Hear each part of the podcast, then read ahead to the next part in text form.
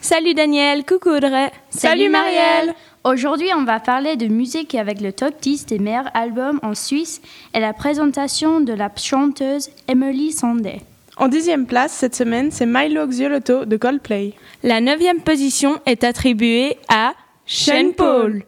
Ensuite, en huitième, Lana Del Rey avec son album Born to Die. Gotay se place en septième position avec Making Mirrors. En sixième place, Born to Die Version spéciale. de Lana Del Rey.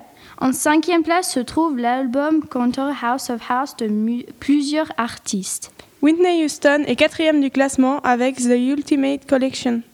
La dernière place du podium est Ayla Midvaila de Pluche. Et Adele toujours sur le podium en deuxième position avec 21. Sur Soundwaves FM, en première place, Xavier Naidoo avec son album Danke fürs Zuhören. Voilà, c'est fini pour le top 10 et maintenant la présentation d'Emily Sandé. Adèle Emily Sandé, connue par son nom de scène Emily Sandé, a choisi son deuxième prénom comme nom de scène car Adèle l'utilisait déjà. C'est une artiste écossaise, auteure, compi- p- compositeur et interprète. Elle s'est d'abord fait connaître aux yeux du public euh, après avoir présenté le rappeur Chipmunk. Simone Cowell l'a surnommée sa compositrice favorite. Elle a écrit pour un certain nombre d'artistes, y compris Leona Lewis, Cheryl Cole et Tiny Temper.